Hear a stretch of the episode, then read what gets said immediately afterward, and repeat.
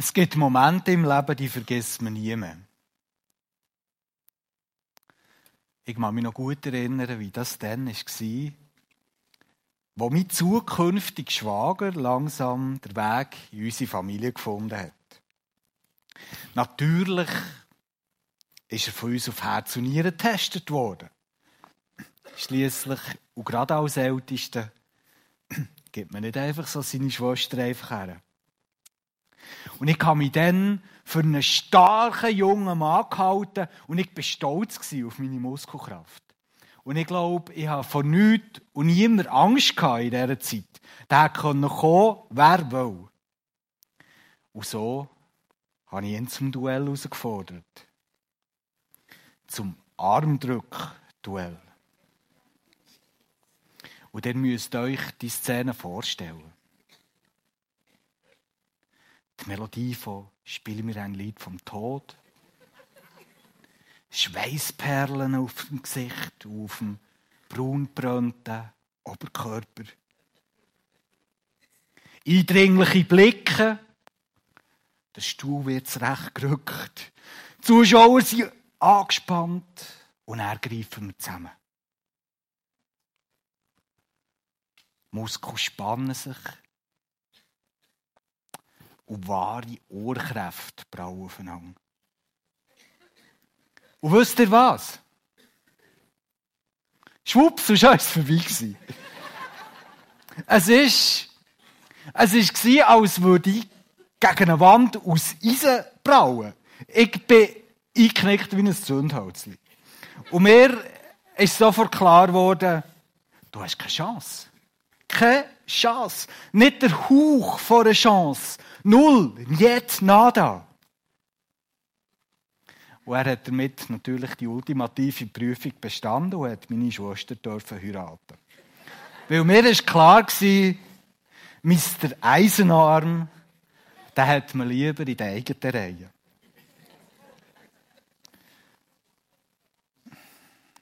Ihr könnt vielleicht auch so von Momenten in eurem Leben erzählen, wo ihr absolut keine Chance hatten. Wisst ihr noch, wie sich dieser Moment anfühlt? Wie man das spürt, wenn man nicht den Hauch von einer Chance hat. Man ist geschockt und man fühlt sich völlig ohnmächtig. Und das ist kein gutes Gefühl. Beim Armdrücken keine Chance zu haben, das kann man ja noch verdauen. Aber bei anderen Erfahrungen wird es schwieriger, viel schwieriger. Vielleicht bist du schon lange auf der Suche nach deiner Traumstelle. Und eins um das andere Mal, eins um das andere Mal machst du zweit. Immer, immer und immer wieder steht jemand anders am Schluss noch vor dir. Vielleicht bist du deinem Traummarkt begegnet und alles läuft super. Bis die andere auf der Bildfläche erscheint. Und die mit deren Wimpern klimpert. Und der wird schlagartig klar. Das ist no Chance. Der Zug, der ist, der ist abgefahren. Und das tut weh. Vielleicht gehst du alles für deine Ehe und plötzlich fällt es dir wie Schuppen von den Augen. Da ist Hopfen um alles verloren. Da ist keine Chance. Oder du lesest und hörst täglich von all dem Horror und all dem Schmerz auf dieser Welt. Von dem allgegenwärtigen Säbelrasseln. Und immer wieder bist du nachher an diesem Punkt, ich kann absolut nichts dagegen tun keine Chance. Ich bin ohnmächtig gegenüber dem Treiben der Mächtigen. Ich denke, jeder heute Morgen hier kann irgendwo nachfühlen, wie es für die Freunde von Jesus dann muss sein auf dem Weg von Emma, nach Emmaus. All ihre Hoffnung haben sich zerschlagen gegen einen Find, wo ihr Freund ihre Hoffnung hat genommen. Sie waren einfach ohnmächtig, ohne jede Chance. Karfreitag eben. Alle Hoffnung ist tot. Und wie geht es jetzt weiter? Wer könnte es schon mit dem römischen Imperium aufnehmen? Und vor allem, wer könnte, könnte es aufnehmen gegen das Mittel von, von der Macht von dem Imperium? Nämlich dem Tod, wo sie allen haben gebracht, die sich ihnen in den Weg gestellt Sie haben ja selber gesehen, was passiert. Ihr Lehrer und Freund ist gekreuzigt worden und jetzt ist er tot. Und zwar so etwas von Tod. Das war es. Gegen Tod kann man nicht mehr mucken. Und da kann man auch nicht mehr hoffen. Und wer selber schon am Rand von einem Grab ist gestanden, der weiß, wie es diesen Freunden dort muss ergangen sein. Und ihr könnt vielleicht selber davon, davon berichten, wie ohnmächtig das man ist, wenn man am Tod in die Augen schaut. Ich weiß noch gut, als ich 10 war, ist mein Vater gestorben. Und ich habe mir so gewünscht, dass das einfach nur ein böser Traum ist. Und ich kann mich noch erinnern, wie, wie viele Tage lang ich habe gedacht, jetzt kommt er gerade wieder heim. Aber er ist nicht wiedergekommen. Der Tod ist ein unheimlicher Find. Und tatsächlich bestätigt die Bibel, dass das genau so ist. Der Paulus sagt etwas dazu, und er sagt, dass der Tod der letzte grosse Find von den Menschen ist. Und nicht nur von den Menschen, sondern von der ganzen Schöpfung und sogar von Gott selber. Und er ist mächtig und er ist gnadenlos. Und es scheint so, dass ihn niemand, niemand besiegen könnte, keine Chance. Kein Mensch findet irgendein Mittel. Und an Karfreitag macht so der Eindruck, dass nicht einmal Gott selber etwas dagegen machen könnte. Es mag ja sein, dass der Tod, wenn ein Mensch unglaublich leidet, so etwas wie eine Erlösung ist. Aber gaut, wir müssen den Tod nicht besser machen, als er ist. Nein. Er ist nicht unser Freund. Er ist unser Find. Er nimmt uns unsere Eltern, Manchmal nimmt er uns unsere, unsere Freunde und manchmal sogar unsere Kinder. Er beraubt Menschen der Möglichkeit, das Leben in all seinen Farben zu genießen. Und das ist bitter. Und das tut mehr weh. Und da müssen wir auch nichts beschönigen. Er ist gegen Gottes gute Schöpfung. Alles, was Gott hat geschaffen, ist Leben. Der Tod aber bedeutet eine unerbittliche Trennlinie. Er ist unmenschlich, grusig und wirklich nicht zu verstehen furchtbar, verabscheuenswürdig. Und der Tod ist scheinbar ein übermächtiger Find, der immer wieder Hoffnung zerstört. Und es scheint sehr einig, als würde der Kampf und die Schlacht gewinnen. Das war schon dann so. Vor fast 2000 Jahren, an diesem denkwürdigen Tag, hat Jesus sein Leben ausgehaucht, der Sohn von Gott. Er ist tot. Er ist vom Kreuz genommen worden und wir haben ihn begraben.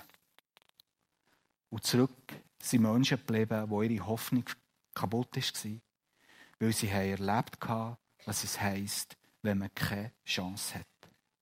Es hat so ausgesehen, als sei alles vorbei. Alles Vergeblich. Das ist Karfreitag. Aber zum Glück, zum Glück ist hier die Story nicht fertig. Heute ist Ostern und heute wird es besser und besser.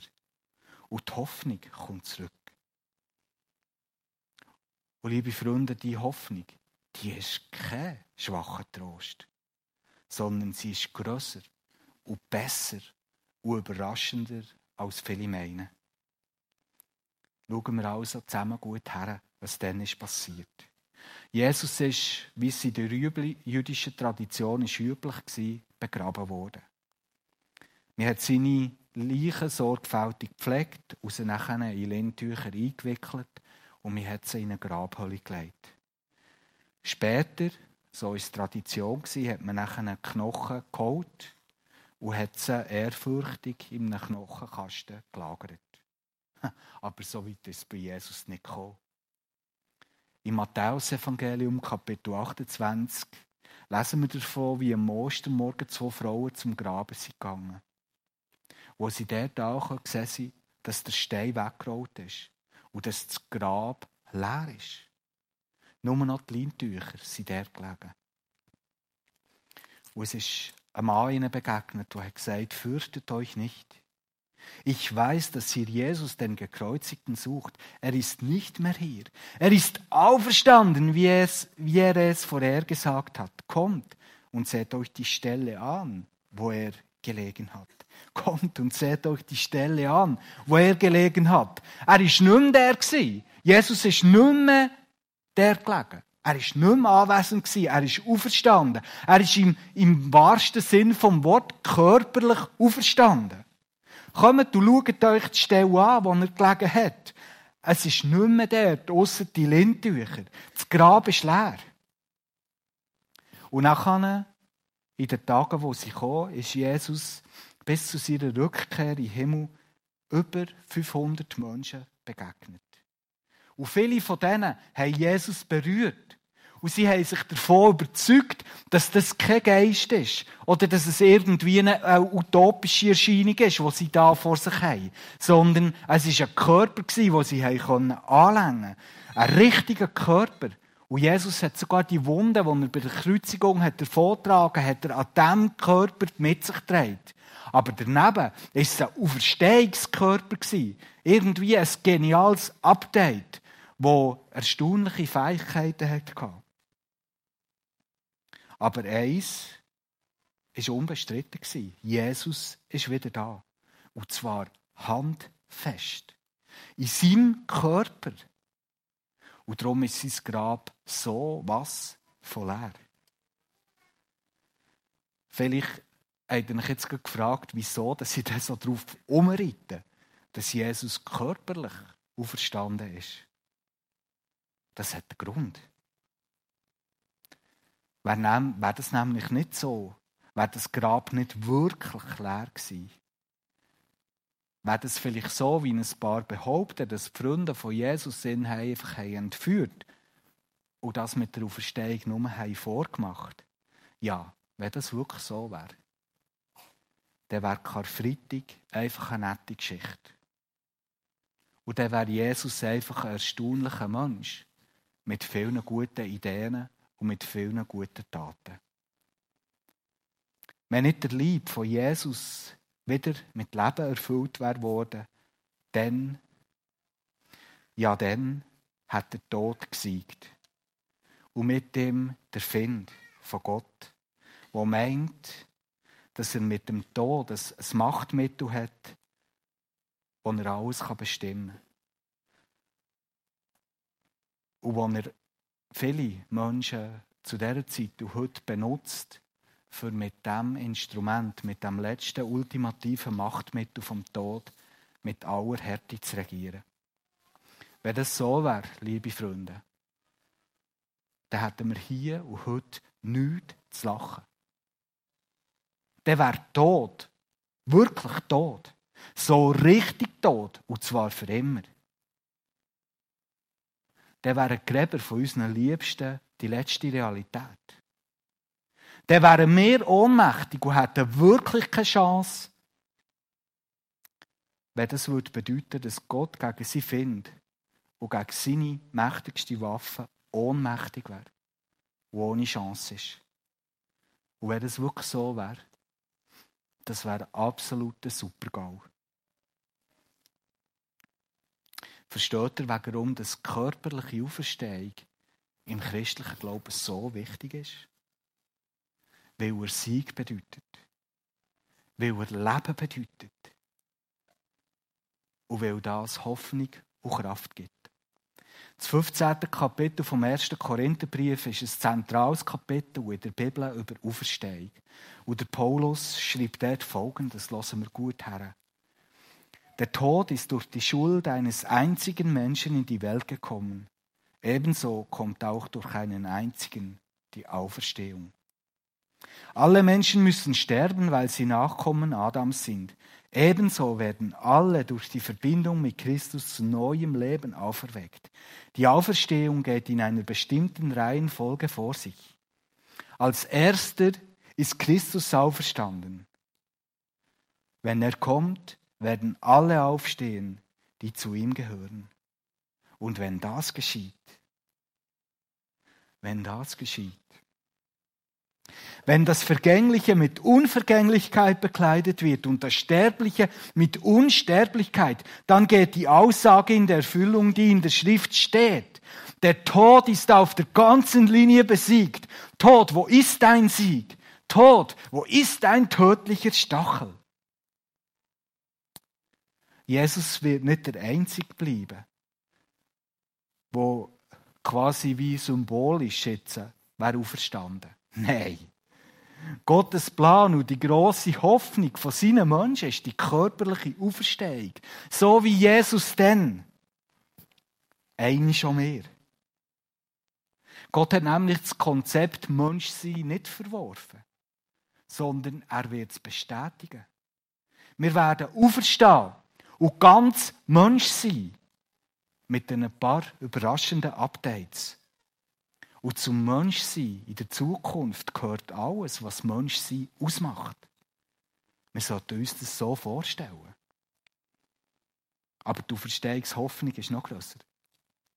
Die Bibel erzählt uns davon, dass auch das ganze Konzept der Schöpfung von Gott nicht verworfen ist worden. Sie sagt uns, dass der Tag kommt, wo Gott Himmel und Erde neu wird schaffen und alles wieder ins Lot bringt. Wie genial ist denn das? Christliche Hoffnung bedeutet, dass wir als auferstandene Menschen zusammen mit einem auferstandenen Jesus auf einer auferstandenen Erde werden leben. Himmel und Erde werden Hochzeit feiern. Das ist das Bild, das in der Bibel gebraucht wird für das. Und dann ist es vorbei mit dem Finden von Gott, mit dem Bösen und mit seiner Macht und mit seinem treuen Kollegen Tod. Weil dann haben sie keine Chance mehr. Über viele Jahrhunderte war die Verstehungshoffnung Kraft der Nachfolger von Jesus. Der römische Geschichtsschreiber, der Plinius, der, Kleine, äh, der Jünger, berichtet davon zum Beispiel, dass Nachfolger von Jesus angefangen haben, sich am Sonntag, am Tag der Auferstehung zu treffen, statt am Sabbat, wie es üblich war bis dann. Weil die Menschen, die Jesus sind nachher gefolgt haben, wollen ein Zeichen setzen. Und, und wie sagen, wir sind eine, eine Gruppe von Menschen, die auf Verstehung unsere Hoffnung ist. Wir sind eine Auferstehungsgemeinschaft. Das bedeutet, dass noch Christen heute am Sonntag, am Tag der Auferstehung zusammenkommen. Das ist nicht einfach so irgendwie gekommen, sondern das hat einen Grund. In der römischen Welt hatten die Menschen Angst vor dem Tod und sie haben probiert, den Tod weit vor sich zu schieben. Und die Toten hat man extra in Städte gebracht und dort war kein Lebiger. Bei den, früheren, bei den frühen Christen hat die Abneigung nicht bestanden. Sie haben ihre Toten sogar nach zu sich geholt und sie sie bei ihren Kirchen, in ihren Friedhöfen beigesetzt. Warum? Wegen ihrer Glauben an die Auferstehung vom Leib. Sie haben gewusst, das Grab hier ist nicht die letzte Realität. Und die ersten Christen waren bekannt für ihre Furchtlosigkeit. Vielmals sind sie in dieser Zeit von, den Herrschern verfolgt worden, weil sie sich für Gerechtigkeit eingesetzt haben und weil sie behauptet haben, dass, dass sie einem größeren Herrscher dienen. Und das war gefährlich.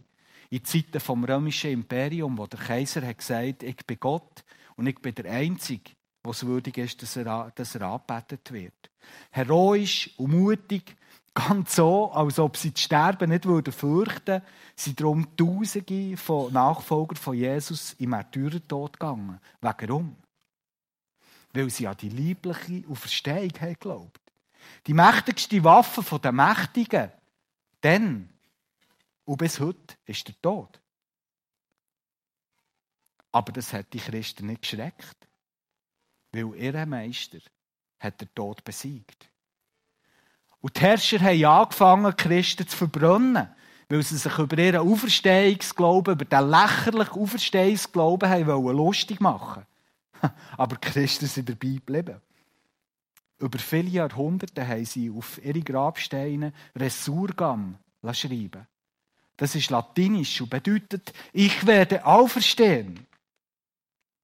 Das ist eine kraftvolle Botschaft an die Mächtigen und ein starkes Zeugnis für Hoffnung. Resurgam. Ich werde auferstehen. Am Anfang der Predigt habe ich von Situationen geredet, wo wir uns ohnmächtig fühlen, weil es so scheint, als ob wir einfach keine Chance haben. Aber ist das wirklich so?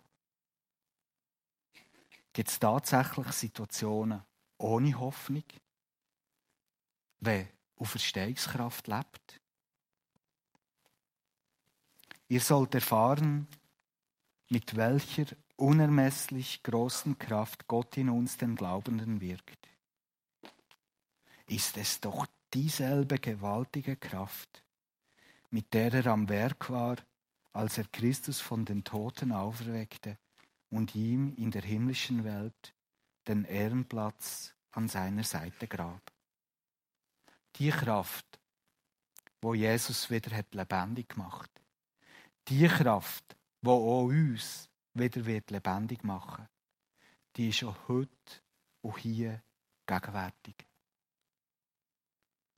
Und sollte dem Gott, dieser Kraft, wo sogar mit dem Tod fertig wird, sollte dieser Kraft irgendetwas schwierig, zu gross sein?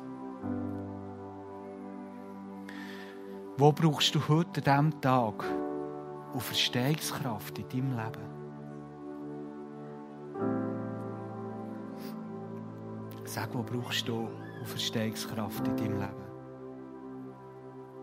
streck heute Gott dein Herz entgegen und dank neue Hoffnung bei ihm. Wo brauchen Menschen in deinem Umfeld auf Verstehungskraft? Wo braucht die Welt ganz dringend auf Verstehungskraft?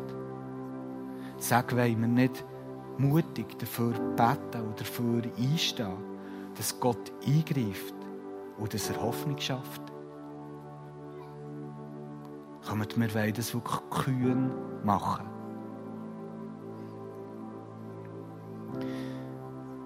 Vater im Himmel, ich bin so froh, dass Ostern ist geworden. Und dass du, Jesus, nicht im Grab bist geblieben dort. Dass du lebst. Und dass du uns versprichst, dass wir werden leben. Und danke für die herrliche Hoffnung. Aus dieser wollen wir Kraft schöpfen für unser Leben hier und jetzt. Und du siehst all die Momente in unserem Leben, wo, wo wir einfach die Verstehungskraft nötig haben. Du kennst uns.